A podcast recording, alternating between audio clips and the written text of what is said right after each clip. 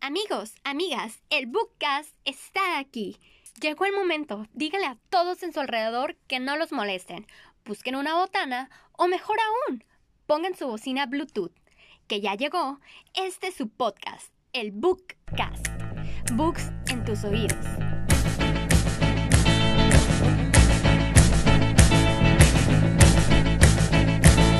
Came from nowhere to. Jukebox baby,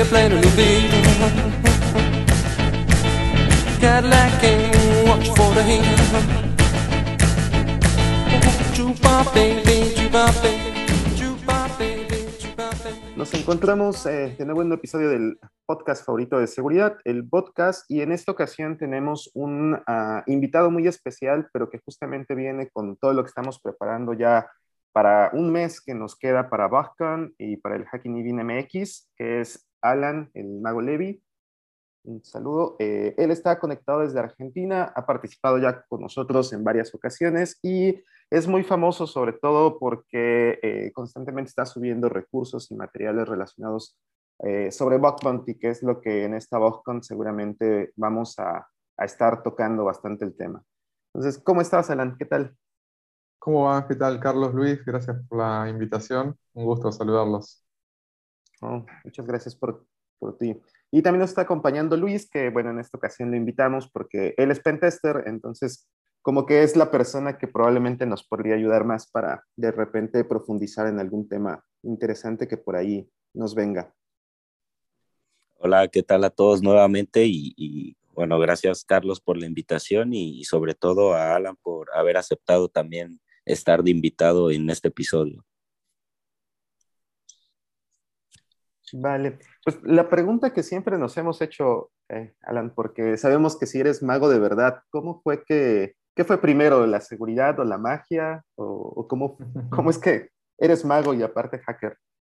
Sí, es curiosa mi, mi, mi, experiencia en eso. Primero considero que vino la magia en mi vida. Eh, descubrí la magia cuando tenía cinco o seis años de edad. Eh, ahí, en estas famosas eh, tiendas, casas de comida rápida, que te dan a los chicos, tienen esta cajita que, siempre incluye un juguete. Ahí el juguete era un truco de magia y, me pareció increíble poder sorprender a, mis papás y demás con ese truco. Entonces empezó, digamos, mi amor por la magia desde muy chiquito de esa manera. Después empecé, a medida que fui creciendo, fui, se fue convirtiendo en, cada vez en un hobby más constante hasta que se convirtió en una profesión. Principalmente cuando ingreso al secundario aquí en Argentina a estudiar con la especialidad de informática, eh, un profesor, me acuerdo en la materia hardware, eh, el primer día de clase nos comentó de qué se trataba la materia y, y, nos dijo, bueno, pero hoy no vamos a hacer nada, no vamos a aprender nada, cierren todos los cuadernos, hoy lo único que vamos a hacer va a ser mirar una película. Y entonces nos proyectó eh, Piratas de Silicon Valley, esta película donde habla sobre los comienzos de Microsoft y de Apple y cómo al principio Steve Jobs con Bosniak creaban estas Blue Box y las vendían y, eran bastante hackers. Entonces todo eso me voló la cabeza nuevamente, como me había sucedido de chico con la magia. Y ahí es que dije, yo quiero ser hacker. No sabía ni cómo empezar, ni sabía que se podía trabajar de esto pero yo estaba seguro que, era lo que quería hacer. Así que eh, quizás a simple vista no tienen mucho que ver la magia con, el hacking, pero después con los años fui descubriendo que, sí, que tienen bastante que ver por, por esto de, que lo que nos motiva generalmente es la, curiosidad, ¿no? La curiosidad es como nuestro motor, el siempre querer saber más, el querer aprender cómo funcionan las cosas, y el no quedarse satisfecho con, algo. Así que viene por ahí la cosa. Ok. Y sabemos que trabajas en, Cinta Infinita. Eh, creo que esa es una de las empresas argentinas que más fama tiene por acá en México porque han participado en muchos eventos mexicanos. Eh, pero ¿cómo es que llegan a integrarse? Porque nosotros conocemos a Nahuel de mucho antes que empezara a trabajar ahí en Cinta Infinita. ¿Cómo, cómo es que empatan o cómo es que los unen? Me imagino que ya en Argentina sabemos que la comunidad es muy fuerte y seguramente no será raro encontrarse en eventos o cosas así. Es que fue así, fue así y también tiene que ver con mi, eh, con mi incursión en el mundo profesional de la seguridad informática. Eh, como quizás hayan sentido nombrar, bueno, yo sé que ustedes sí la conocen, pero quizás nuestros oyentes eh, no, no, la conozcan. Aquí tenemos una conferencia de seguridad informática muy grande que se llama EcoParty, que se hace todos los años. El año pasado y este año, por motivos de la pandemia, se hace de manera virtual, pero si no, era una conferencia donde se hacía presencial y reunía a más de 2.000 personas durante tres días. Eh, yo recuerdo que había un, eh, aquí en Argentina había salido recientemente el tema de la tarjeta NFC para poder pagar eh, los medios de transportes. Y entonces a mí me había empezado a interesar eso y digo, ¿cómo, cómo es esta tecnología? ¿Cómo funcionará? Yo estaba trabajando en, informática, pero no en seguridad. Todavía no sabía que se podía trabajar de esto, pero como digo, siempre fue una pasión, un hobby, la seguridad. Entonces me empecé a meter en el tema de, cómo era esta tecnología detrás de los medios de pago por NFC. Y entonces es ahí donde doy con Nahuel, que Nahuel estaba dando un curso durante la EcoParty ese mismo año, y yo ni siquiera sabía lo que era la EcoParty, así que eh, conocí la EcoParty, lo conocí a Nahuel y, ahí nos empezamos a hacer amigos con Nahuel y, bueno, eh, nos empezamos a juntar. Eh, él me mostró su investigación que llevaba hecha, lo cual era muy, muy interesante. Él lo recorrió prácticamente todo el mundo dando sus charlas y workshops sobre NFC.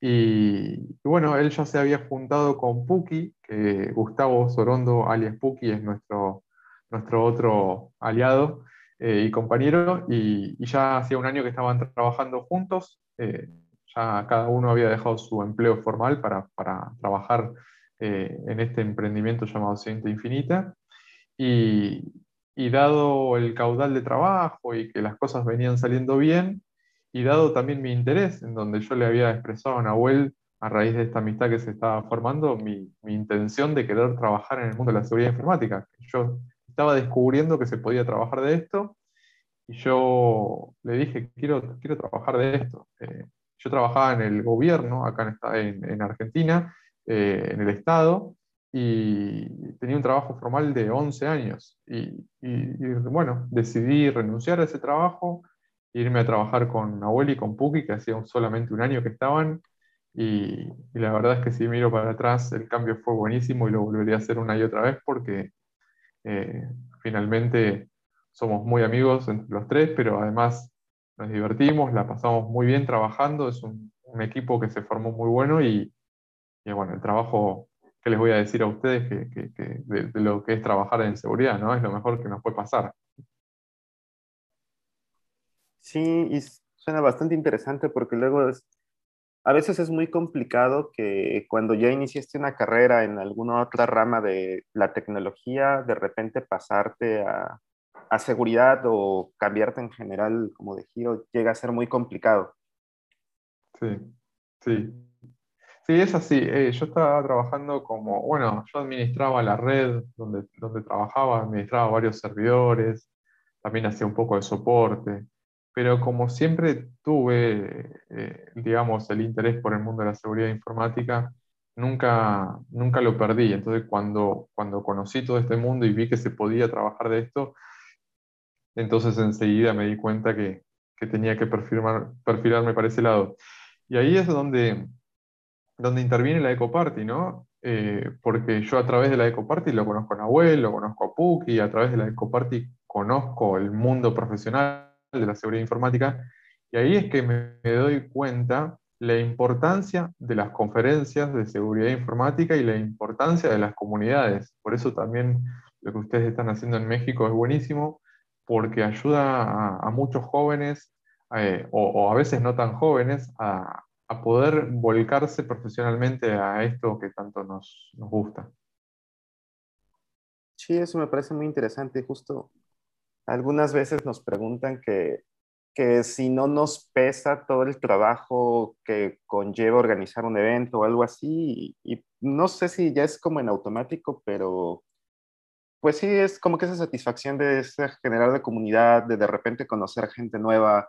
Eh, a mí me pasaba mucho que cuando Bajkan era físico, eh, de repente traíamos algún invitado y yo quería entrar a su conferencia y no podía verla porque tal vez en ese momento tenía que estar ayudando en el registro, yendo por alguien a recogerlo al aeropuerto, cosas de ese estilo, eh, que tal vez nosotros no disfrutábamos tanto del evento, eh, pero pues, los comentarios y demás nos motivaban a seguir organizándolo. Y sucede un poco eso, ¿no? Cuando uno está de organizador, lo disfruta de otra manera, lo disfruta desde la organización y lo disfruta a través de los ojos del público que, realmente está disfrutando del evento. Pero sí es cierto que uno se pierde del evento en sí por estar detrás de escena, pero también tiene su encanto eso. Sí, sí, sobre todo ya después las pláticas, tal vez post evento, en donde ya salen otros temas incluso más interesantes de investigación que están haciendo los demás, que tal vez todavía no las pueden mencionar en público o colaboraciones también como, como claro, Y, además el tema de hacer amistades a través de, de, nuestro rubro con gente de otro país poder conocer otras culturas, otras ciudades, la verdad es que eh, es lo mejor, digamos, eso está buenísimo. Sí. ¿Y, ¿Y cómo fue que después ya de haber dado este salto hacia seguridad informática te empiezas a involucrar en la parte de Bug Bounty? Bueno, fue casi que sin querer, te diría. Yo me registré en una plataforma muy conocida de Bug eh, en el año, no sé en qué año fue, pero 2017 habrá sido por ahí, pero no le di mucho interés. Eh, no, me registré y, miré un poco y la verdad es que no seguí profundizando en el tema. Pero luego en el año 2019, si no me equivoco, fue, o sea, sí, fue el principios del 2019. Em, descubrí un fallo en una empresa muy conocida, eh, con presencia en toda Latinoamérica, y, y entonces eh, no sabía cómo, cómo reportárselos. Entonces me comuniqué con el equipo de seguridad informática, me dijeron, ah, nosotros tenemos un programa privado en esta plataforma llamada HackerOne, eh, así que por favor repórtanoslo por ahí.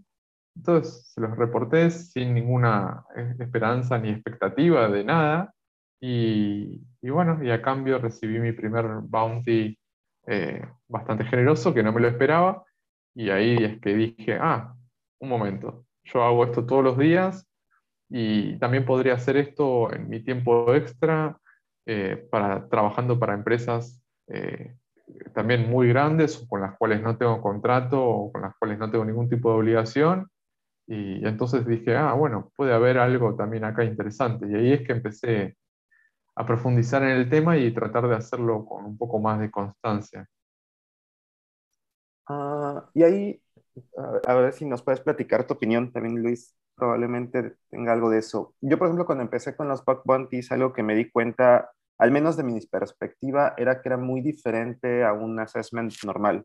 A pesar de que yo sí había estado involucrado mucho con la parte de seguridad en aplicaciones, como que no era lo mismo seguir una metodología en donde primero navegabas la aplicación, entendías su funcionamiento, después de eso ya empezaba, yo agarraba y ponía una lista así de los puntos de OWASP y me iba probando cada uno de ellos, ya después lograba explotar alguno, intentaba llegar un poco más adelante para mostrar un impacto en el reporte y cosas así. Y cuando empecé con los bug bounties, eh, de entrada eh, en ese entonces yo participaba mucho en SINAC, entonces todavía no tenían una regla que hoy le llaman de 24 horas, que es como un espacio en donde arranca el programa y hasta las 24 horas empiecen a aceptar reportes para que los reportes no simplemente sean reportar por reportar, sino que realmente sean a conciencia. Pero en ese entonces no existía, entonces tenías que apresurarte a reportar y pues te ibas normalmente a buscar cross-site scriptings o de repente si habías probado alguna vulnerabilidad de otro programa, eh, intentabas buscarla allí. Entonces, como que no era la misma metodología conciencia que yo utilizaba en un assessment normal, sino realmente sí estaba buscando como esos juicy fruits que le llaman. ¿Tú notaste esa diferencia eh, entre los programas de Bug Bounty y un pentest, un assessment normal? Eh, fíjate que, que entre hacer este, el, el pentest y el tema del Bug Bounty, muchas veces creemos que, que es similar. Yo creo que de alguna forma tiene cierto parecido, pero al final cambian mucho las cosas, ¿no? El regular cuando, cuando hacemos eh, algunas pruebas, eh, estar del cara como consultor y, poder eh, anticiparte con, los comentarios y, y, ver formas de mitigar las vulnerabilidades que se podrían encontrar, es muy diferente el seguimiento, yo creo, a que le das cuando estás como, como Boot Hunter, ¿no? Y en especial cuando tiene que ver con las aplicaciones web, creo que al final de todo se ha centrado mucho todas las pruebas hacia ese rubro y es porque que todo se está migrando a, a, la web, a la nube, etcétera, ¿no? Y, y, lo que dice la, Alan me parece muy, muy curioso, puesto que hay, hay mucha gente que conocemos, que, que conozco, que se dedica a, a todo el ámbito del pentest y que incluso su experiencia va más enfocada hacia aplicaciones web y, y, son personas que no participan activamente en programas de Bug Bounty, ¿no? Yo creo que eh, ese tipo de personas los llevas a un pentest eh, y cualquier aplicación web te la rompen.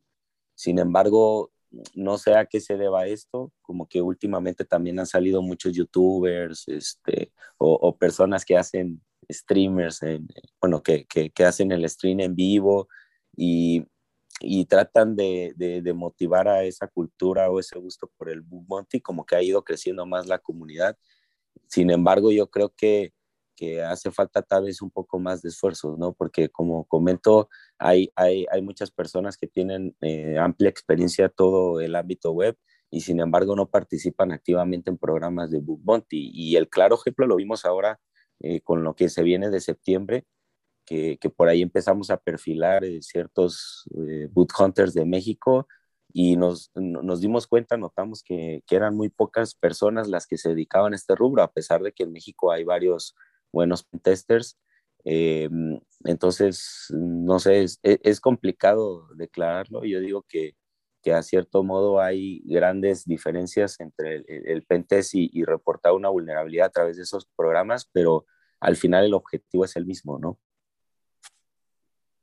Sí. Tú, Alan, ¿por qué eh, tú has notado también eso?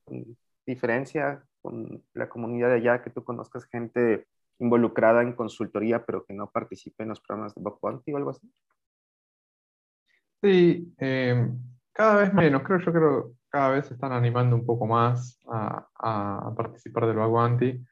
Eh, más que nada los jóvenes, quizás la gente más, eh, un poco más grande, eh, quizás no está tan abierta a esta nueva modalidad. Quizás todavía reniegan, como decimos acá, de, del Baguanti, porque, porque esa es otra discusión, ¿no? Muchos la, la, la llamaban la uberización de, del pentest. Y bueno, eso es una charla que da para rato, pero yo creo que hay mucha gente que es reacia al Baguanti por ese lado. Pero mucha otra gente está entendiendo que no es una competencia, sino que es un complemento del pentest, por lo menos según mi visión. Entonces, eh, hay muchos que, que, como yo, están haciendo las dos cosas. En mi caso, el Baguanti como hobby, como pasatiempo, como medio para seguir aprendiendo y de paso ganar un dinero extra. Pero hay muchos que directamente se están volcando de manera profesional al Baguanti, ¿no? Están dejando sus, sus trabajos profesionales para profesionalizar el Baguanti como, como tiempo completo, como actividad de tiempo completo. Me llamó mucho la atención ese término de la uberización del, del pentest. No lo había escuchado. Sí, sí, sí. Se dijo bastante acá, por lo menos en Argentina se debatió bastante sobre la uberización del pentest. ¿Y a qué lo referían? ¿A que probablemente una empresa prefiriera lanzar un programa de bug bounty para ahorrarse un pentest? Exacto.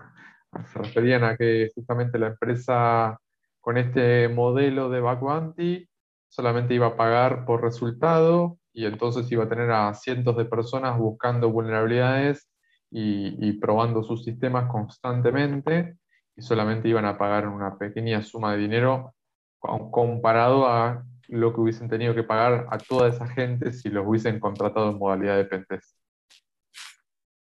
Mm, interesante. Y, ya sin profundizar tanto, porque me imagino que ya han tenido mucho debate sobre eso. ¿Cuál es tu opinión al respecto? ¿Realmente en algún momento crees que las empresas podrían actuar eso? Porque al final nosotros, desde el punto de vista de seguridad, entendemos que o al menos yo también eh, veo el bug bounty como una fase más, incluso se tienen que hacer los diferentes pentests, eh, se tiene que seguir DASAS durante todo el desarrollo de las aplicaciones y demás, eh, y al final el bug bounty creo que te ayudaría a encontrar alguna vulnerabilidad que tal vez no viste por ahí o que tiene que ver con lógica de negocio y necesitabas tener otros ojos para poder entenderla, pero definitivamente no creo que, que le brinde un sentido de seguridad completo a una empresa si solamente te vas por, por uno de esos elementos, cualquiera, no solamente Pentest, sino Bug ¿Tú crees que en algún momento sí podría generarse un impacto negativo y que las empresas digan, ah, pues yo nada más quiero cumplir, eh, pues me voy por este lado?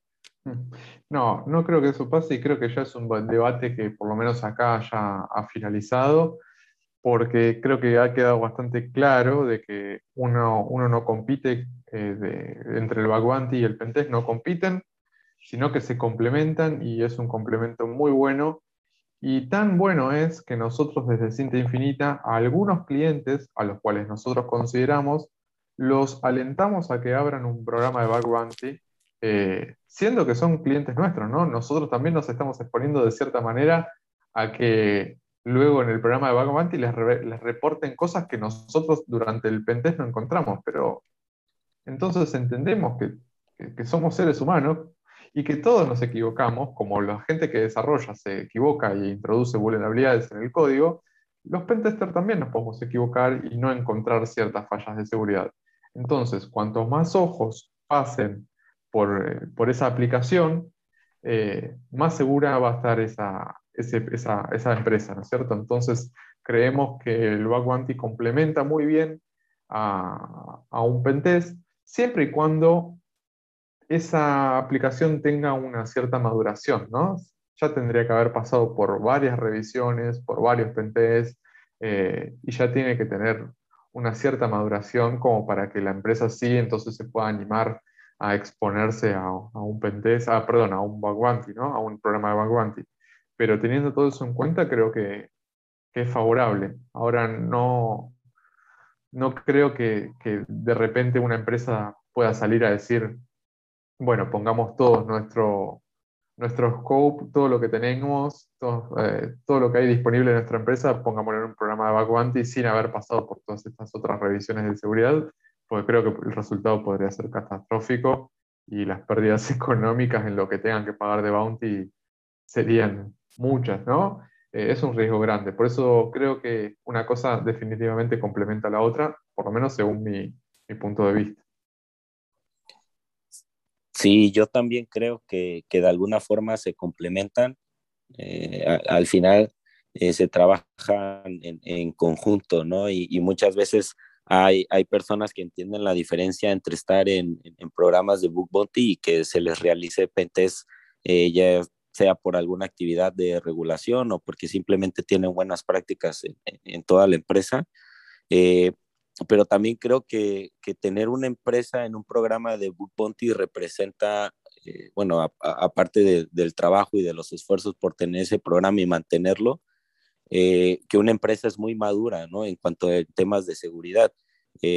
no sé, yo creo que, que anteriormente y unos años antes, reportar una vulnerabilidad a una empresa, incluso aunque fuera grave, y, aunque quisiéramos hacerlo por el buen camino, nos, nos poníamos a pensar de, ¿valdrá la pena? ¿Se van a ir contra mí? ¿Me van a querer demandar o meter a prisión por reportar una vulnerabilidad?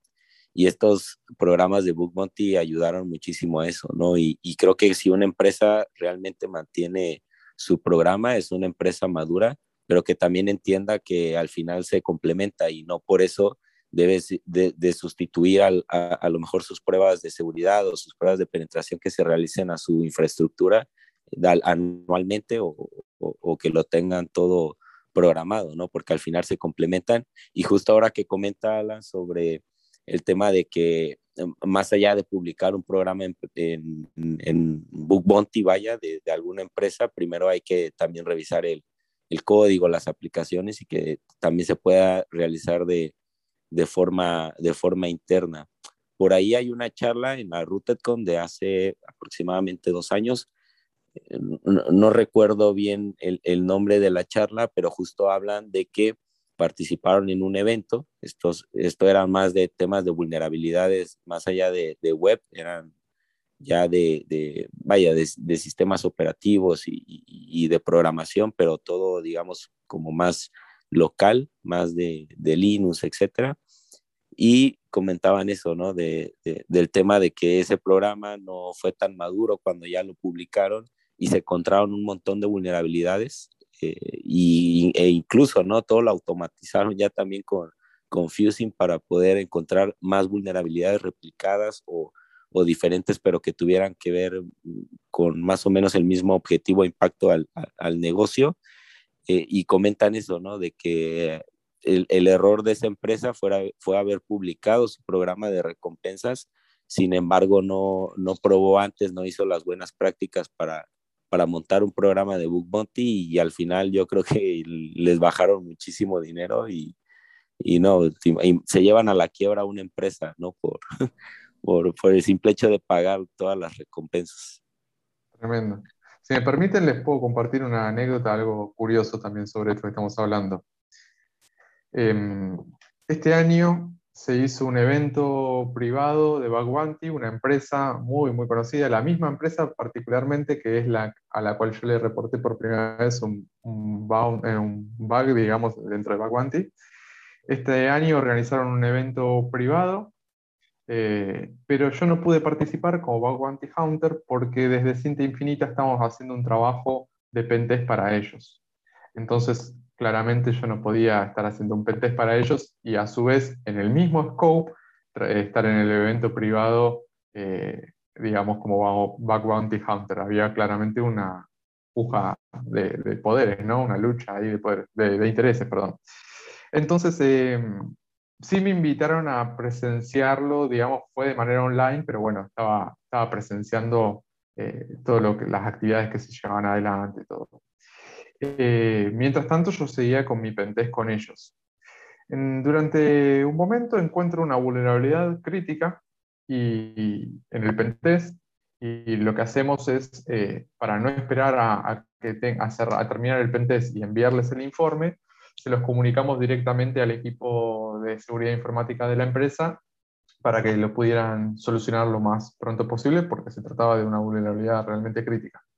Bien, lo solucionaron, eh, se trabajó rápidamente en, la solución y listo, quedó todo solucionado. Cuando terminó el programa, de, el evento de Backbounty privado, me vuelvo a comunicar con, con, la gente eh, que llevaba adelante desde la parte de la empresa y les pregunté si habían visto, eh, si alguien había reportado en el evento la vulnerabilidad que yo había reportado en el pentest paralelamente. Y me dijeron que no, entonces ahí queda también demostrado de que muchas veces eh, durante un programa de Backbounty pueden salir vulnerabilidades que no salieron en un pentest, pero también en un pentest pueden salir vulnerabilidades que no salen en un programa de Backbounty. E incluso cuando se está ejecutando un, evento de, estas de estas características. ¿no? Entonces eh, me pareció muy curioso y bueno, ahí está la anécdota. ¿Y tú crees que tiene que ver con... Ah, realmente el número de participantes que hay en las plataformas de Backbounty, porque eh, si tú entras a HackerOne, a Backcrowd, que son como las más públicas, te encuentras que hay programas muy famosos que llevan mucho tiempo, que tienen miles de, de researchers registrados, pero eh, en alguna ocasión en, en el RCA estaba platicando con alguien que llevaba como toda la parte de comunidad para una de estas plataformas y ellos mismos decían que constantemente eh, uno de sus objetivos es estar reclutando nuevas personas que se estén registrando la plataforma porque realmente usuarios activos son un número muy bajo. Eh, por ahí, por ejemplo, SINAC también como que hizo su partnership con la gente de Hack the Box y con otra empresa que es como de entrenamiento, con el propósito de que esas mismas personas automáticamente ingresen a la plataforma. ¿Crees que a pesar de que vemos los números tan exitosos que muestran estas plataformas, realmente el número de gente que se dedica realmente de forma seria a buscar vulnerabilidades sea muy pequeño? Sí, definitivamente creo que sí, porque em, lo que sucede generalmente es cuando, cuando salen nuevos programas eh, o, son, programas privados y llegan las invitaciones, generalmente hay un tiempo donde se, se suele suelen eh, haber mucha gente, eh, digamos, en el mismo momento buscando fallos, buscando vulnerabilidades. Pero luego hay un montón de programas, si vamos al listado de programas que tiene Background o tiene HackerOne, son realmente listados súper extensos, tanto de programas públicos como de programas privados. Entonces, eh, realmente a mí me cuesta creer que, que, hay hackers activos en cada uno de estos programas. Y, y, entonces creo que sí, creo que la verdad es que si bien tienen muchos usuarios registrados, no sé cuál será el porcentaje de gente activa, pero estoy seguro que es muy chico comparado al número que tienen de usuarios eh, registrados. Por eso también creo que los eventos, eh, digamos, como que potencian eh, esto, ¿no? Muchas veces las empresas buscan de hacer eventos privados de Bounty para eh, darle un aire fresco, digamos, a, su programa dentro de una plataforma, y lo cual me parece muy, muy interesante. Suena muy, muy interesante. ¿Y cuál ha sido lo que tú creas que es eh, como el método más efectivo para aprender? Por ahí como mencionaba Luis, eh, creo que cada día empieza a haber más youtubers. Creo que incluso también tiene que ver mucho que está motivado por las mismas plataformas de Bug Bounty. Por ahí hay programas de embajadores en donde les mandan eh, merchandise y varias cosas para motivar a que ellos vayan construyendo una comunidad alrededor de un canal y compartir información y que haya nueva gente. Eh, hay muchos write-ups.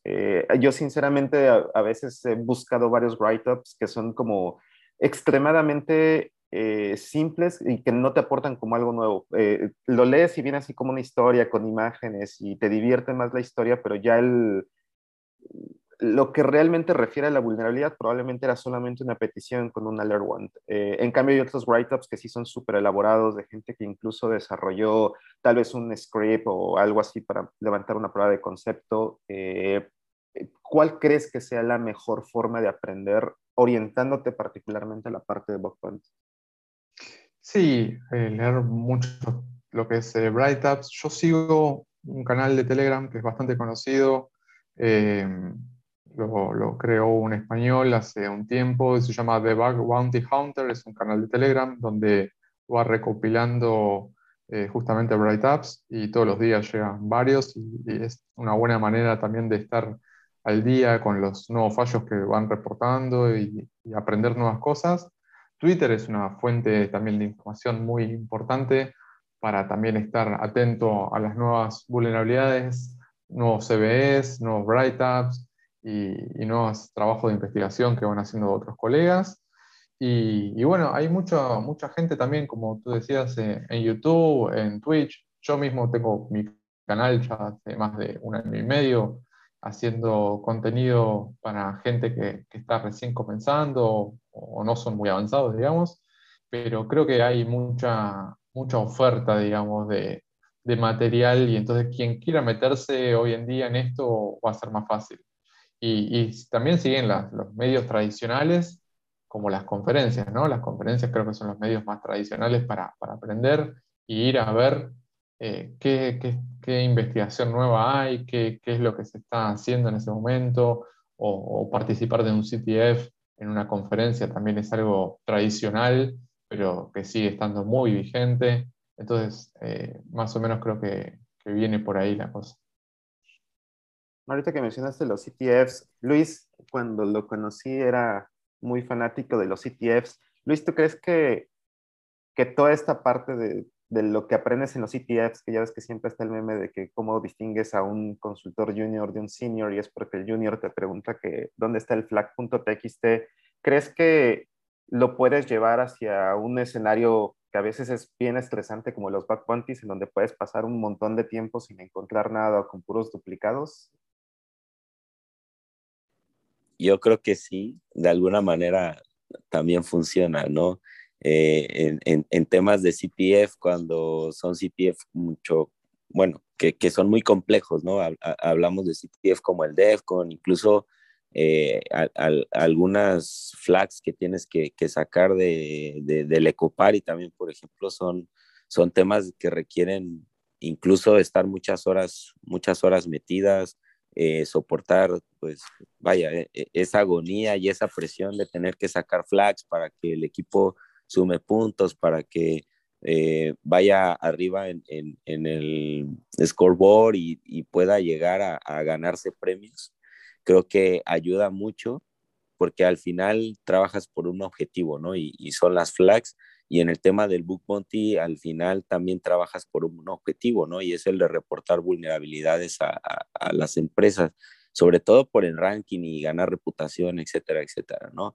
Y ahora si le sumas que hay personas que se dedican 100% a eso con el fin de, poder vivir, ¿no? Una, una vida este, normal, como si estuvieran no trabajando, eh, ahora sí que la recompensa yo creo que es el doble, ¿no? Entonces, al final, eh, creo que los CPF ayudan mucho a, esta parte, más allá de, poder aprender las cosas técnicas, también te, ayudan a, ganar ese, ese skill, ¿no? De poder soportar, por ejemplo, todo, toda la etapa de, de, la presión, de saber que tienes que, realizar las cosas o si no, no, no comes, ¿no?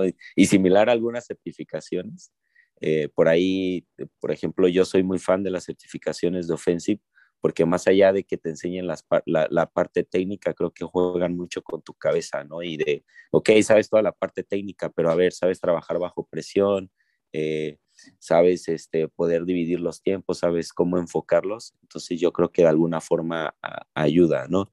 Y, ahora hablando de, las certificaciones y, cómo ayudan a esto, sobre todo para, la gente que se dedica al Pentes y a, las actividades de seguridad ofensiva, Alan, ¿tú cómo ves respecto al al Bounty? Eh, ¿Tú crees que las certificaciones, eh, los cursos u otras eh, actividades que puedan tratar de, llevar las personas para aprender, les ayuda igual a como le ayudaría a un pentester tener certificaciones. Por ejemplo, los pentesters aquí en México por lo regular sacan certificaciones para poder participar en licitaciones. Eh, y, justo lo que comentaba Carlos, eh, en, temas de una auditoría o ya en temas de la vida profesional, creo que sí hay una diferencia, ¿no? Entre alguien que ya tiene bastante experiencia y sabe cómo trasladar las vulnerabilidades al, al, negocio, cómo identificar los riesgos y saben cómo cambiarte una vulnerabilidad de baja a crítica o de crítica a baja dependiendo del negocio a comparación de un, de un consultor junior, ¿no? Que seguramente cuando está realizando las pruebas va a buscar algún flag.txt como bromeamos todos, pero eh, conclusión, Alan, ¿tú cómo ves? ¿Crees que sacar certificaciones y tomar diversos cursos ayudan a, vaya, a los book bounty hunters o, o crees que hay una diferencia entre cómo desarrollar las habilidades de un pentest y que te sirven las certificaciones a comparación de dedicarse al 100% al book? Yo creo que sí, todo es útil, ¿no? Todo, todo suma, todo suma y a la larga todo, todo va a servir. Ahora creo que hay certificaciones que van a servir más que otras. No quiero empezar a dar nombres, pero por ejemplo, por nombrar una sola, eh, una OSCP va a ser mucho más útil que una certificación que por ahí sea un poco más teórica. Eh, entonces, eh, una certificación donde tenga mucho de práctica, eh, creo que va a ser bastante más útil que, cualquier otra que por ahí se ven temas más teóricos y no tenga tanta práctica. Entonces, sí, va a ser útil.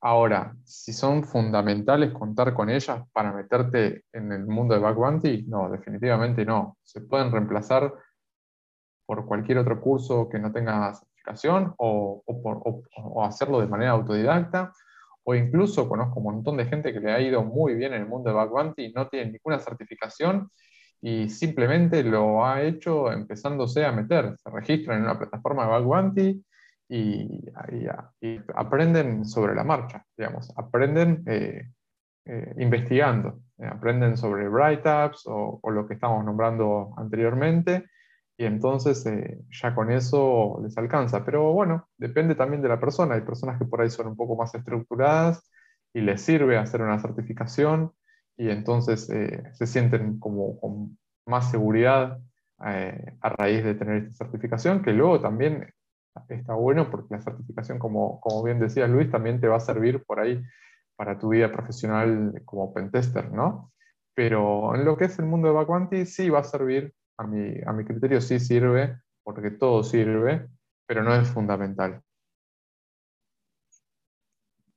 ¿Y tú te animarías a hacer uh, Hunter full time o, o, incluso prefieres estar una parte como consultor y otra parte como Backwanti Hunter?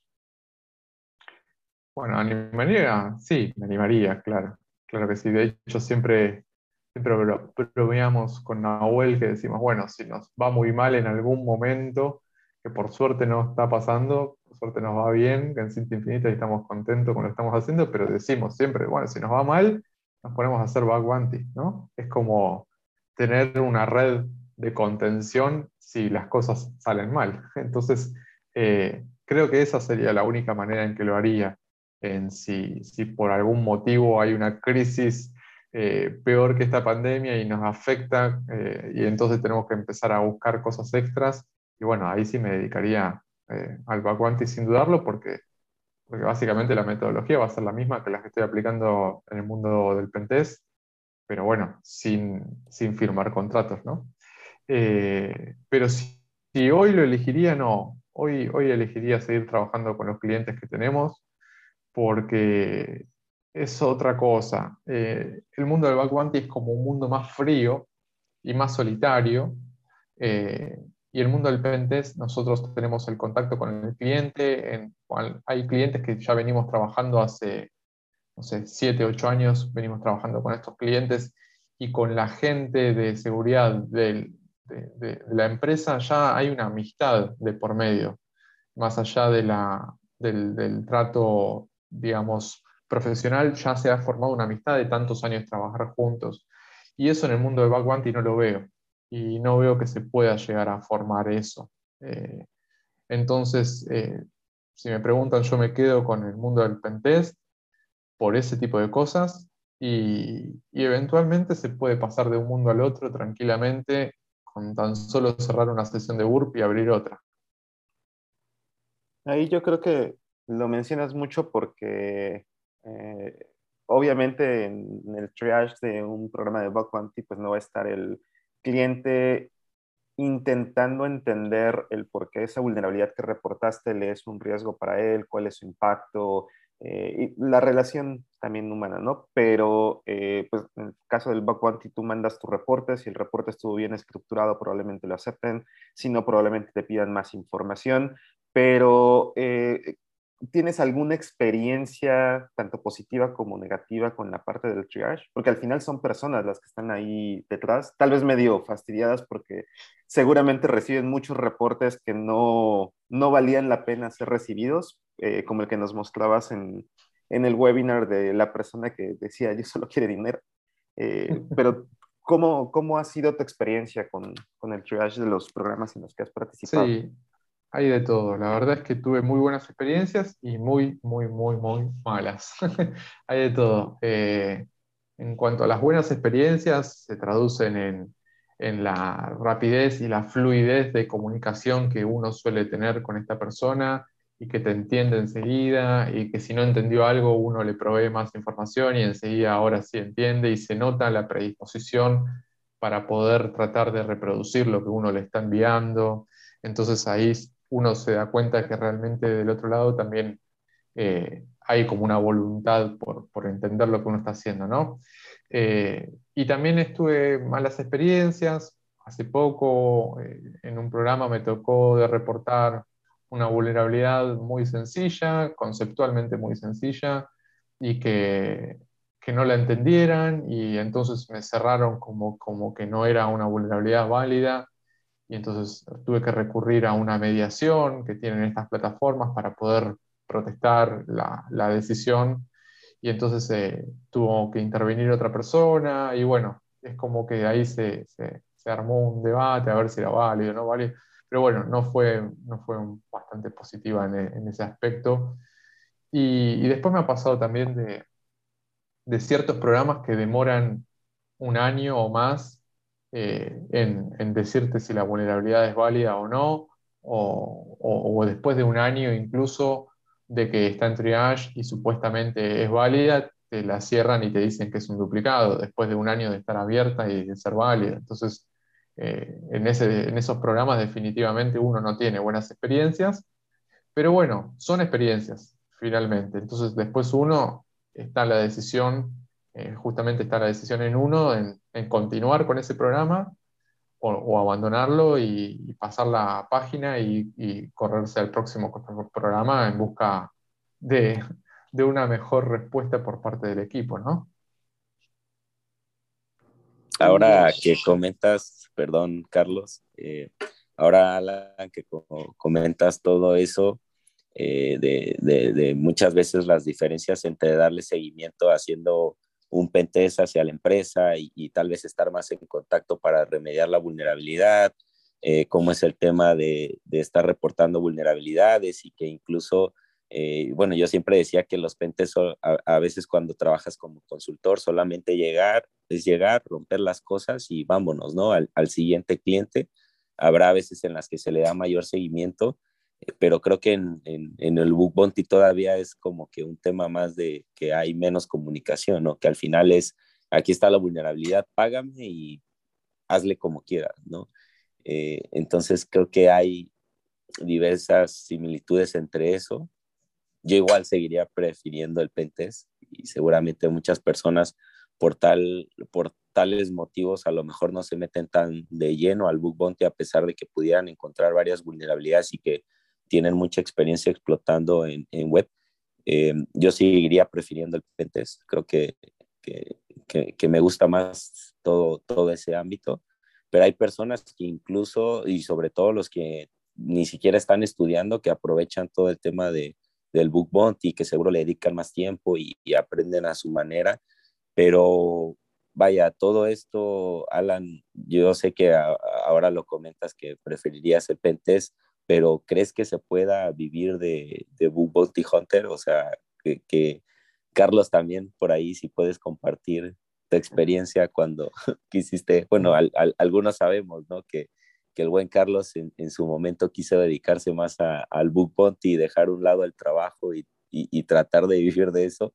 También, eh, Carlos, si, si pudieras compartir una experiencia ahí en cuanto a, a, a, esa vida difícil de ser Bounty Hunter, ¿no? Pero bueno, primero Alan, si nos, nos puede compartir su opinión, si cree que se puede vivir. Primero, te, te, cuento algo también referente y para cerrar el tema anterior, de por qué yo siento que es más frío el mundo del backwanting en comparación al pentest. Bueno, nosotros con muchos clientes, cuando nosotros les reportamos una vulnerabilidad, eh, hablamos con la gente de la empresa y la, la gente nuestra, el contacto nuestro, y muchas veces organizamos una llamada, una videoconferencia con la gente de, desarrollo de la empresa y entonces nos ponemos a resolver el problema juntos y la gente de desarrollo nos pregunta a nosotros, nosotros le contestamos y nosotros también aprendemos de, de por qué se cometió ese error, cómo se cometió ese error. Vemos código fuente, nos muestran, lo corrigen, ahora nos pasan el fragmento del código nuevo, lo analizamos y todo ese ida y vuelta en el mundo de Backwanti no está, se pierde. Es una comunicación muy fría, escrita con una persona del otro lado, en donde uno le manda la vulnerabilidad,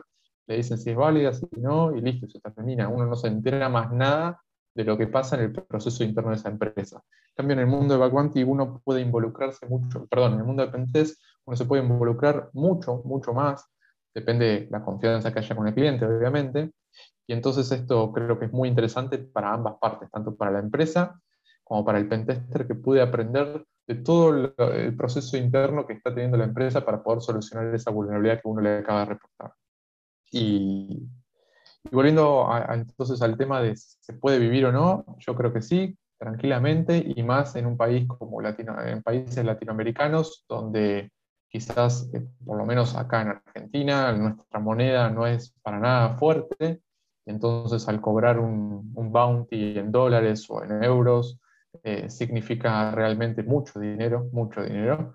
Entonces, eh, claramente sí, se podría vivir y se podría vivir muy tranquilo de, trabajar como, como bounty hunter full time. El problema no es, digamos, el dinero que uno pueda ganar, sino el, problema es la presión que uno se generaría por no tener eh, algo fijo a fin de mes, ¿no? Y tener que eh, estar todos los meses detrás de esas vulnerabilidades para poder justamente tener un rédito económico.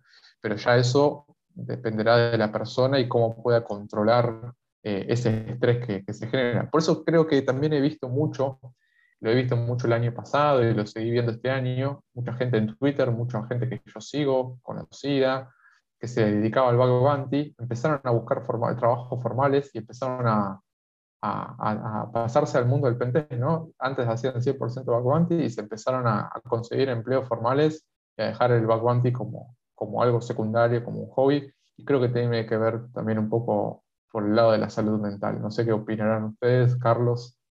Eh, justo, de hecho, por eso fue que yo fracasé. Eh, yo cuando empecé en el mundo del bug bounty también creo que era porque iba arrancando en sí, en ese entonces SINAC como plataforma y cambió mucho con respecto al, a los programas actuales que tienen mucha mayor madurez.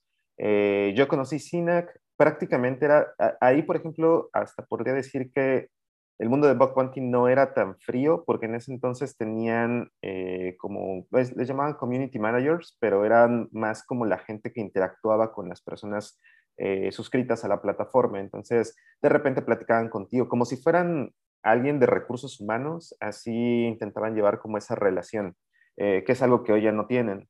Y cuando empecé, lo que estaba pasando era que prácticamente cada lunes había dos o tres programas nuevos, pero completamente nuevos. Entonces era arrancar el programa, más o menos el lunes, martes, miércoles reportaba varias vulnerabilidades y ya para viernes eh, tal vez ya me habían respondido en algunas. Eh, y era también eh, muy ágil. No sé si era porque ellos hacían el trash, no directamente la, plata, la, la, empresa que libraba el programa, pero era extremadamente rápido. Entonces, el primer mes que estuve como Bug Bounty Hunter, logré obtener más ganancias eh, en mis ratos libres de lo que obtenía como empleado. Entonces dije, pues ya, este mundo está perfecto, estoy haciendo lo que me gusta y todo. Pero ya cuando estuve de, eh, de tiempo completo, precisamente esa salud mental era lo que me empezó a afectar, porque ya no era de, este mes tengo el doble de dinero de la nada y puedo aprovecharlo y, irme a emborrachar o algo así, sino era de, este dinero todavía no lo puedo gastar porque todavía no sé cuánto voy a ganar el siguiente mes. Entonces, si ahora utilizo este dinero para todo, ¿qué tal si en el siguiente no me va igual de bien y por lo tanto no tengo nada de dinero? Y eso te va afectando, yo creo que en cómo empiezas a buscar tus vulnerabilidades. En los primeros programas yo lo que hacía era que prácticamente seguía la misma metodología que utilizaba en un proyecto normal de pentest. Eh, incluso reportaba igual, creo que eso, igual ahorita platicamos sobre eso, pero es un tema muy importante la forma en la que reportas, porque sí existían vulnerabilidades que a mí me las llegaron a dar a mí, porque me decían que mi reporte era muy bueno con respecto al de otro investigador que lo había reportado primero pero eh, en la plataforma ellos sí te marcaban que tú no habías sido el primero en reportarlo, pero, pero una regla de calidad te lo estaban otorgando a ti. Y finalmente sí llegó un punto ya como a los tres meses en los cuales eh, ya saltaba de proyecto en proyecto porque si en un proyecto pasaba una, dos horas y no había encontrado una vulnerabilidad, inmediatamente yo sentía que no iba a encontrar nada y agarré y me saltaba otro proyecto. Entonces ni revisaba bien una aplicación cuando ya había saltado a la otra que tampoco iba a revisar bien. Si de repente encontraba una vulnerabilidad intentaba replicarla en los en mil programas que estaban abiertos, entonces ya realmente no estaba ni disfrutándolo ni estaba enfocándome en lo que se tiene que hacer. Eh, nosotros que hemos hecho un pentest sabemos que hay veces en las que ya llevas dos semanas en la red de un cliente y ya casi casi estás revisando compartidos, TXTs, lo que sea, porque no encuentras nada y de repente sale algo muy pequeñito que empieza a correlacionar toda la información que ya previamente habías encontrado del reconocimiento o de vulnerabilidades chiquitas que habías explotado y eso te lleva a tomar control de dominio o algo así. Y yo ya no estaba haciendo eso, ya nada más estaba buscando casi, casi de haber, eh, eh, encuentro un PHP info para sacar 50 dólares y ya saber que gané algo en esta semana. Entonces, eh, definitivamente yo creo que más bien es esa paz mental que, que definitivamente no, no es tan fácil de manejar. Sí, es de, de aplaudirse a las personas que se dedican completamente a eso y que mantienen esa constancia sin problemas. Y sobre esta parte de reportar, Alan, tú, por ejemplo, ¿qué tips podrías dar para, para cómo reportas? O hoy en día, por ejemplo, ya muchas plataformas he visto que utilizan Markdown y cosas así, eh, pero anteriormente casi eran un textbox y, y, tú subías lo que tú querías para reportar. ¿Tú cómo, cómo manejas esa parte?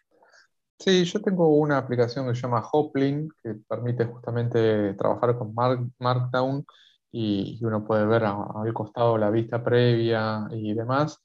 Y ahí yo ya tengo hecho algunos templates para, para hacerlo de manera más rápida y más ágil y no andar perdiendo tanto tiempo. Entonces, eh, yo ya tengo algo prediseñado eh, que lo voy modificando de acuerdo a, lo que vaya a reportar. Y, y entonces eh, creo que, bueno, en cuanto a lo, a lo más grande, digamos, de, la, del reporte, ya lo tengo solucionado por ese lado. Y después creo que es fundamental la evidencia, ¿no? Que uno pueda adjuntar en el reporte.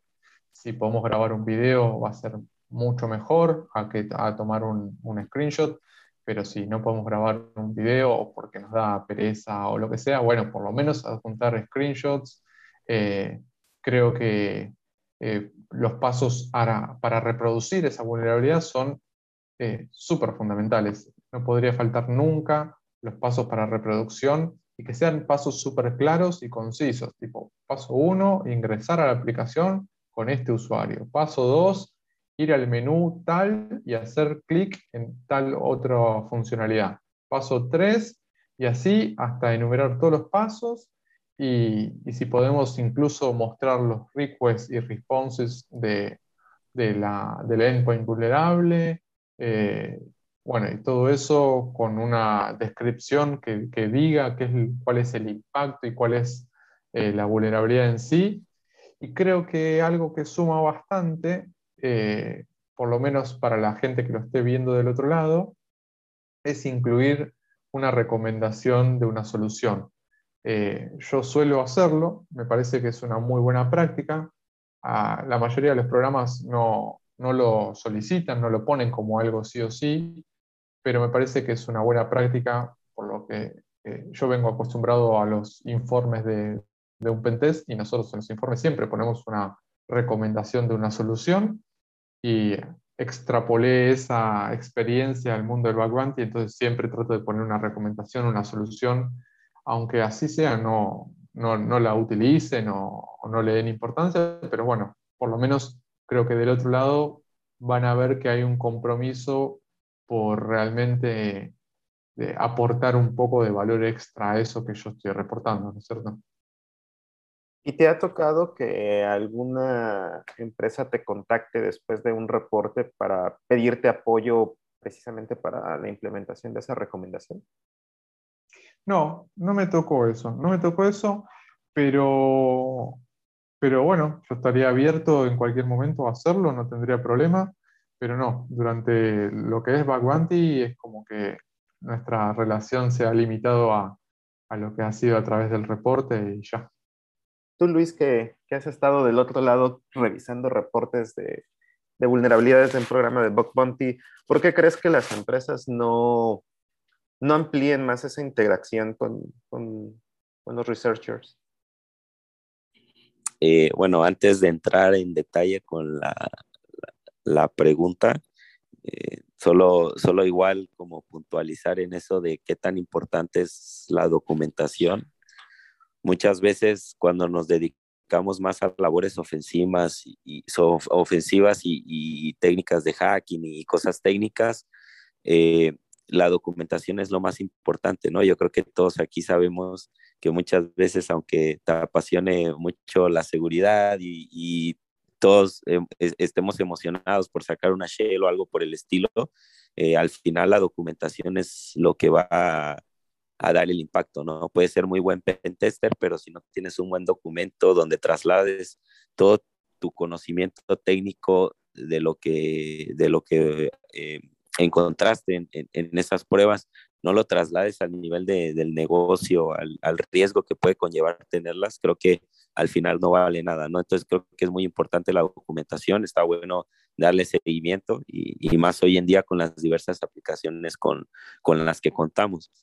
Eh, ahora con el otro tema que, que, comentas, ya más de lleno a, a, a la pregunta, eh, pareciera que no, pero justo ahora que, que Alan lo comenta, eh, a, mí me ha tocado ver vulnerabilidades que llegan eh, a través del programa de Hacker One en el que estamos inscritos y, y qué tan importante es hacer el vulnerability management de una vulnerabilidad que viene documentada, que el hacker te pone los pasos a seguir para reproducirla, que adjunta capturas, que pone un video, es demasiado, demasiado, a diferencia de alguien solo pone la vulnerabilidad del endpoint, a lo mejor alguna, algún pequeño texto donde venga la petición, cómo se realizó y, la respuesta, porque a veces ni siquiera la incluyen. Eh, eh, creo que eh, hay una gran diferencia, como dice Alan, tal vez ya él con la experiencia que tiene, que, que no nada más se dedica de lleno al bug bounty, sino que también pues ya la, la, experiencia que ha generado realizando sus pruebas, dándoles seguimiento, eh, que las empresas lo contraten y puedan hacer reuniones para explicarse las vulnerabilidades, tal vez cómo corregirlas, que incluso se llega a la confianza de mostrar código, eh, de mostrar diagramas de flujo, etcétera. Eh, creo que hay una gran diferencia y, y, obviamente él ya con su experiencia creo que ha tenido también menos dificultades a la hora de realizar un reporte, pero créanme que he visto reportes en los que prácticamente el hacker solo pone lo que comentaba a, grandes rasgos, reproducirla a veces cuesta y al menos en, el programa en el que yo estoy y que hacemos todo el triage de esas vulnerabilidades, eh, si tratamos de estar como en comunicación sobre todo cuando no se puede reproducir la vulnerabilidad, porque la verdad es que cuando una vulnerabilidad está bien hecha y, se explica muy bien y, se ponen los pasos y es fácil reproducirla, es, es, muy poco el contacto que se tiene con el hacker, ¿no? Al final lo reproduce, sabes que existe ahí, eh, a veces los hacen los mismos eh, especialistas de HackerOne que hacen antes la, las pruebas para comprobar vulnerabilidades básicas. Eh, y qué, qué facilidad nada más es vaya, la acepto, eh, es, está la vulnerabilidad, te, pago y, y, ya todos podemos seguir con nuestra vida felices, ¿no? A diferencia de cuando la vulnerabilidad no está bien documentada y la verdad es que hay mucha mayor eh, comunicación, eh, bastante diría yo, cambia la forma porque es de estar de aquí a allá, ¿no? ¿Y qué pasa si hago esto? Ok, encontraste la vulnerabilidad, pero a ver, eh, trata de darme algún escenario en el que realmente me impacte, etcétera, etcétera. Eh, pero creo que es algo que al final siempre mm, termina costando a la gente de nuestra área que se dedica más a labores ofensivas, ¿no? Pero, pero sí, o sea, yo te puedo decir desde el otro lado que sí tratamos de estar en comunicación, pero a veces cuesta y sobre todo cuando la vulnerabilidad al final solo es fácilmente reproducible. Que si un día me siento triste y solo repórtomelo una vulnerabilidad para tener amigos. No, y, y, si contara de las veces que han llegado mensajes así curiosos a, al programa, eh, ni se imaginan, ¿no? Pero, pero estoy seguro que hay gente que lo hace para, para tener más amigos o enemigos. ¿Puedes contar alguno? ¿Alguna eh, anécdota? Sí, digo, es al, al, al final no es algo confidencial en ese sentido, eh, llegaron a, poner así de la vulnerabilidad, la explicaron, se les estuvo, se les estuvo dando seguimiento, eh, se les comentaba por qué no se creía que era vulnerabilidad, etcétera. Eh, y al final no sé qué le pasó ese día, no sé si si perdió la cabeza o estaba borracho o, qué sé yo, pero empezó a insultar, así como de eh, casi casi son unos ineficientes, este, porque es que esta vulnerabilidad y vaya, empezó a insultar a medio mundo, obviamente ya las groserías ya no las puedo decir, pero, pero ese yo creo que fue el que más me dejó como marcado, eh, de que empezó así de la nada, ni siquiera habían había pasado tanto tiempo, la verdad, yo entiendo que a veces debe ser frustrante o, o, si vives de eso, pues imagínate, ¿no? Depender de, de, ese ingreso y que no te respondan y todo, pero también uno es consciente en cuando a veces requiere más tiempo tratar las cosas y que incluso reportan basura, ¿eh? Y siempre se le toma en cuenta al hacker eh, la vulnerabilidad que, que, reportó, pero más allá de eso, pues existe el respeto y, vaya, hacer ese tipo de cosas, la verdad es que es un poco complicado, esa creo que fue la que más me dejó marcada, que la, bueno, esa persona en especial eh, haya perdido el quicio en un momento y haya empezado a insultar, ¿no? Esa me dejó muy marcada. Y hubo una vez que en Twitter igual quisieron reportar algo como vulnerabilidad e incluso eh, por ahí etiquetaron al CEO de la empresa o al presidente. Eh, y era algo que la verdad ni siquiera era una vulnerabilidad, pero se les trata de tomar en, consideración por, por el, el, trato, ¿no? Y sobre todo porque hay gente también de este lado que se dedica a lo mismo, que tiene la misma pasión, que, que sabe qué es estar también como, como Bounty Hunter. Eh, y nada, ¿no? Yo creo que que, es complicado, pero al final también de este lado hay, hay personas que, que, les gusta eso, les gusta analizar la vulnerabilidad y siempre se va a tener un buen eh, contacto con, con, el hacker, ¿no? Pero, pero sí es curioso a veces cómo, cómo la gente llega a mandar cosas eh, interesantes, digamos, o curiosas por, por el traje de la vulnerabilidad medio extraño, de ver muchas historias ahí de terror, sobre todo con los de las plataformas, que pues ellos, yo creo que hay reportes que ya no les llegan a las empresas del programa y que se quedan allí y están aún más tétricos. Yo ah, con respecto a eso quería comentarles algo, que, que si bien están las plataformas de Backbounty, también están los programas que deciden no meterse en un las empresas digo, que, deciden no meterse en una plataforma y deciden eh, como hostearse a sí mismos su propio programa de Bug entonces no dependen de un intermediario, ¿no? de, una, de una plataforma. Y ahí es en donde yo estoy incursionando durante la segunda parte de, de, este año. A principio de año estuve bastante activo en una plataforma, pero ahora empecé a, encontrarle este, esta nueva metodología de trabajar eh, en back bounty, digamos, pero directamente con la empresa. Creo que ahí hay una especie de algo híbrido entre el pentest y el back bounty convencional a través de una plataforma, porque siento que hay un acercamiento con la gente del programa de la empresa, ¿no es cierto? Tenemos contacto directo con, con, con, la gente del otro lado con la que a nosotros le estamos reportando la vulnerabilidad. Y entonces creo que ahí sí puede haber un contacto más fluido. Incluso ahí sí eh, hemos llegado a tener a armar alguna call para aclarar alguna cosa o poder que ellos entiendan cómo reproducir una vulnerabilidad. Entonces creo que ahí sí se por ahí se acerca más a un pentest. Eh, estoy experimentando esta nueva manera de trabajar con el Backbounty y hay muchos programas, muchas empresas que deciden mantenerse por fuera de una plataforma. ¿Y eso es como los buscas? ¿Hay como algún listado o, más bien tú de repente alguna empresa, no sé, eres usuario, te gusta y empiezas a buscar? En mi caso fue bastante particular eh, cómo se dio, porque justo una amiga me comentó que entró a trabajar a, una empresa y yo no conocía esa empresa, a pesar que era una empresa argentina que, que, bueno, ahora tiene presencia en muchos países les está yendo muy bien, se están volviendo cada vez más grandes.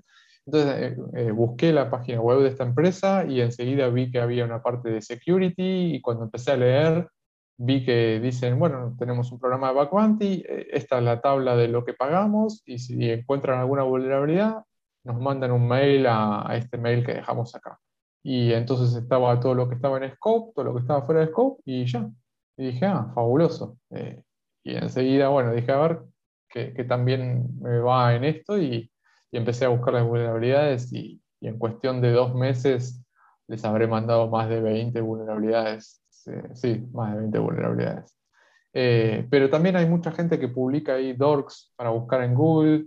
Eh, entonces ahí se puede buscar a través de Google simples búsquedas, eh, salen programas que, justamente no estén en, plataformas.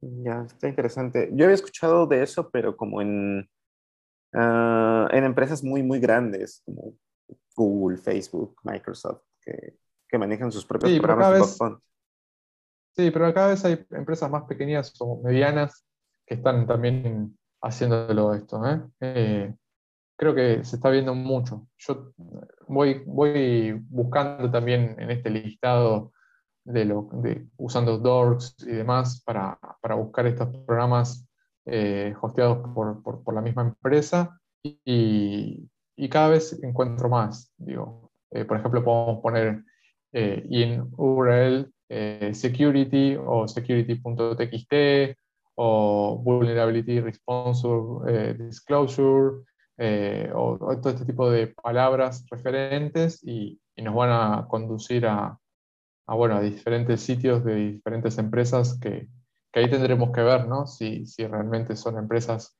que, finalmente están en alguna plataforma, pero además están anunciándolo en su sitio, que eso también puede pasar, o si son eh, eh, programas, como digo, que están hosteados por sí mismas y no están en ninguna otra plataforma, o, quizás son eh, empresas que dicen, bueno, si encuentran una vulnerabilidad, agradecemos que lo reporten aquí, pero finalmente solamente te dan las gracias y, nada más. Entonces, bueno, hay que hacer una investigación un poco más profunda. Sí, es más común, ¿no? A la hora de reportar vulnerabilidades cuando van por fuera, que, que incluso no las lleguen a pelar, como diríamos en México, que no les hagan caso a, a esos correos que llegan de las vulnerabilidades, sobre todo en instituciones de, de gobierno y como dice Carlos, ¿no? A veces este, es complicado que, que, que, le hagan caso a ese, a ese tipo de temas cuando se les envía la vulnerabilidad por fuera y sobre todo de que esas empresas que lo realizan normalmente son las empresas que están mucho más eh, maduras, ¿no? Sobre todo los bancos, por ejemplo, que de cierta forma les llega a impactar pero, pero sí creo que es, que es importante la, la comunicación. Y ahora, Alan, ahorita me surgió como una duda, ya también de que conté como algunos mensajes que han llegado a enviar curiosos a través del programa. ¿Tú tienes alguna anécdota curioso o, gracioso de las veces que llegaste a reportar vulnerabilidades?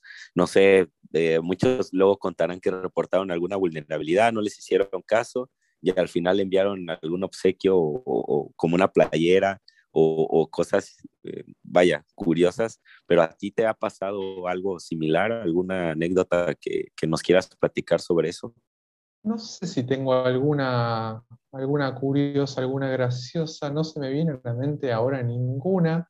Sí me pasó, yo, yo no suelo participar en, programas que no paguen eh, recompensas por dinero. Porque, digo, si esto lo estoy haciendo como pasatiempo, para aprender y demás, bueno, me gusta también tener una recompensa económica por el tiempo que uno está invirtiendo, ¿no es cierto? Pero me ha tocado participar en algún momento de alguna plataforma, de algún programa que no, que no paga recompensa por dinero, para poder preparar alguna clase para algún curso que me ha tocado dar. Entonces, eh, elegí justamente alguna plataforma, algún programa que, sea público y que no pague recompensa económica, como para poder luego pedir de la autorización para poder mostrar estas vulnerabilidades. Y me pasó puntualmente eh, el año pasado, sí, fue a fines del año pasado, de encontrar vulnerabilidades en este programa que se ha vuelto bastante famoso y también ha traído bastante polémica de Red Bull, que paga con latas de bebidas energizantes. Y lo más gracioso es que yo no tomo eh, ese tipo de bebidas, pero me he ganado ahí unos cuantos packs de estas bebidas que todavía las estoy esperando que las envíen. Supuestamente están un poco demorados, pero en cualquier momento me van a llegar. Así que cuando lleguen acá voy a ver qué, qué, hago con estas bebidas porque, no sé, se las tendré que regalar a amigos o las sortearé o no sé qué voy a hacer, pero eso es lo más gracioso que, que ahora se me viene a la mente. No sé, ahorita que mencionaste eso, yo también participé en él y me daba mucha risa porque siempre también mencionaba eso mismo que tú decías, de como que no me interesaba participar en programas que fueran por cudos o cosas así. Y pues esa de entrada sabías que no había ningún monto económico, pero fue la única vez en la que yo también participé, solo porque yo sí soy muy fan de Red Bull. Y, y más que, que por el número de, de, latas que te dieran, algo así, yo solamente quería participar para que apareciera mi nombre allí en, en el programa. Está bueno, está bueno, sí. Sí, sí, y además después tener la foto con las latas es como, como que desbloqueamos un logro, ¿no? Sí. Sí, más que nada fue. ¿Te llegaron las latas? Porque a mí no me, todavía las estoy esperando. Sí, pero yo fui casi de los primeros, eh, porque recuerdo que después pausaron el programa como un mes más o menos. Después ya me llegaron las actualizaciones. ah, ok, yo, yo reporté cuando lo, lo reabrieron, digamos. No, yo fue desde casi, yo creo que la primera semana que abrieron el programa y se tardaron como unos tres meses más o menos, pero a mí me llegaron como por diciembre. Claro. Y bueno, y generó bastante polémica, ¿no? Porque justamente o, o, bien dan las gracias o, pagan, pero ¿qué es esto de pagar con un producto, con, con una bebida energética? Porque ellos saben de que es algo que se consume mucho en la comunidad, ¿no? En la comunidad hacker. Entonces, creo que se aprovecharon un poco de eso. Pero hubo quienes se enojaron bastante, leí bastantes críticas en Twitter para este programa, pero bueno. Sí, e, es que yo creo que eso es lo interesante, que hay programas que sabes que no te van a dar ninguna recompensa, pero tampoco se vuelven mediáticos. Entonces puede que nada más entres a la plataforma, lo ves allí y lo vas omitiendo en cuanto lees que no, que no da. Pero este, el hecho creo que fue que era mediático y sí vi muchos memes que decían, este, eh, el meme ese que están como en una junta y dicen, ¿qué buenas ideas podemos tener para que los hackers trabajen para nosotros? Y era pagarles mucho dinero, ofrecerles programas de no sé qué y en el último, regalar Red Bull. Entonces, eh, yo, yo creo que estuvo válido porque al final nunca te mintieron. desde un comienzo estaba muy claro eh, el programa, pero sí, se aprovecharon de que es una bebida que, que todo el mundo quería participar y, creo que con las latas sí generó precisamente esas fotografías que más gente se animara a participar a que lo dejaran de hacer. Sí, y incluso también eh, ahora está pasando algo, una plataforma conocida como es Background anunció, no sé si ya lo implementó porque yo no estoy muy activo en ella, a que los programas de, que no pagan recompensas, o sea, los, los BDPs, eh, no van a otorgar puntos de reputación. Entonces, como que también mucha gente se estuvo quejando de eso, ¿no? Eh, no sé si lo estuvieron viendo ustedes eso. Mm, no, pero yo creo que les impactaría mucho porque al final, eh, en, precisamente en esas plataformas, si no obtienes algún beneficio económico, al menos he visto que muchos participan y te dicen, ah, es que apenas estoy aprendiendo y más aparte con esto, pues ya me pueden incluir en los programas privados que tal vez son más interesantes para mí. Si no te ofrecen los puntos de reputación, pues ya no le vería como tanto sentido participar. He visto que hay algunos programas de software libre, que tal vez eso sí te interese, si te gusta el software libre y, y concuerdas con esa filosofía de, de, ayudar para mejorarlo y todo, pero en otros casos pues ya no le vería tanto sentido. Claro, creo que también es una especie de empujar a ese tipo de programas para obligarlos de cierta manera a que empiecen a pagar recompensas, por más pequeñas que sean, que, paguen alguna, alguna recompensa y, y, no solamente sea el agradecimiento. Por ese, por ese lado, por ahí lo veo un poco bastante bien, digamos. Eh, sí, yo tengo una, una anécdota que me dijo un amigo, él trabaja para una empresa de, software muy grande en la que él, de hecho él no está en seguridad, él es parte del equipo de desarrollo, pero a ellos les llegan directamente los reportes y si no mal recuerdo ellos tienen su programa de Bug Bounty eh, publicado por cuenta propia, porque es una de estas empresas super big tech.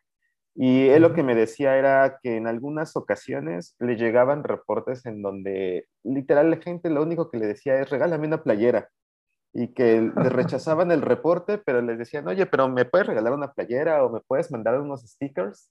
Eh, como que él no entendía eso de, si vas a una conferencia, seguramente te vamos a regalar playeras, stickers y cualquier cosa ahí en nuestro, en, en nuestro stand, pero tomarte todo el tiempo de supuestamente encontrar una vulnerabilidad que al final te la rechacé nada más para que te regale una playera.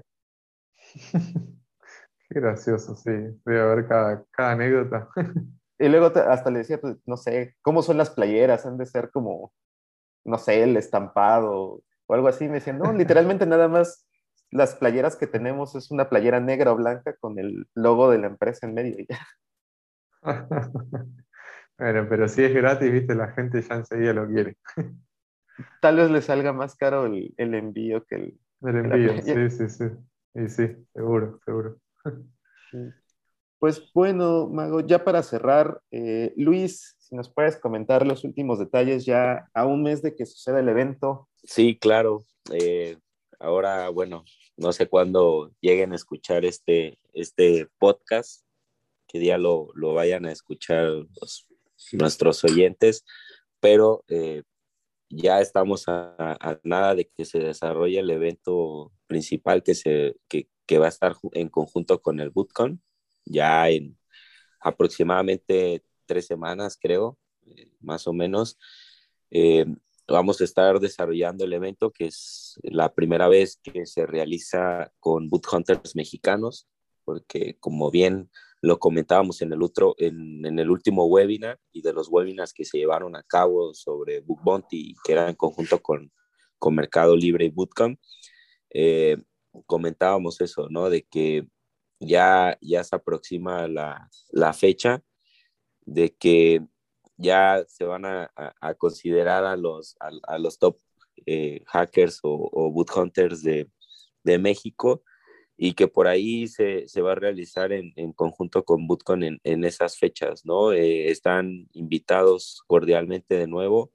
Eh, si por ahí tienen experiencia realizando este tipo de reporte de vulnerabilidades a través de programas de Book Bounty o incluso eh, ajeno a, programas, pero han realizado eh, esa eh, publicación de la vulnerabilidad o más que nada esa notificación de las vulnerabilidades que encuentran. Si tienen experiencia de eso, sería muy bueno que, que por ahí pasaran su, su contacto, su handler de, de Twitter o, o, bueno, si no están en HackerOne, también como lo hemos venido platicando en, en este podcast, eh, hay personas que son muy expertas en, el ámbito web, explotar vulnerabilidades web, más allá de que no estén inscritos en programa de Book Bounty, ya sea porque no les gusta o porque simplemente no, no, no le ven como una, no lo ven como una actividad, también pueden compartirnos por ahí tal vez su CV o hablarnos un poco más de, de su experiencia en esto, ¿no? Y yo creo que también vamos a buscar la forma de darle oportunidad a chicos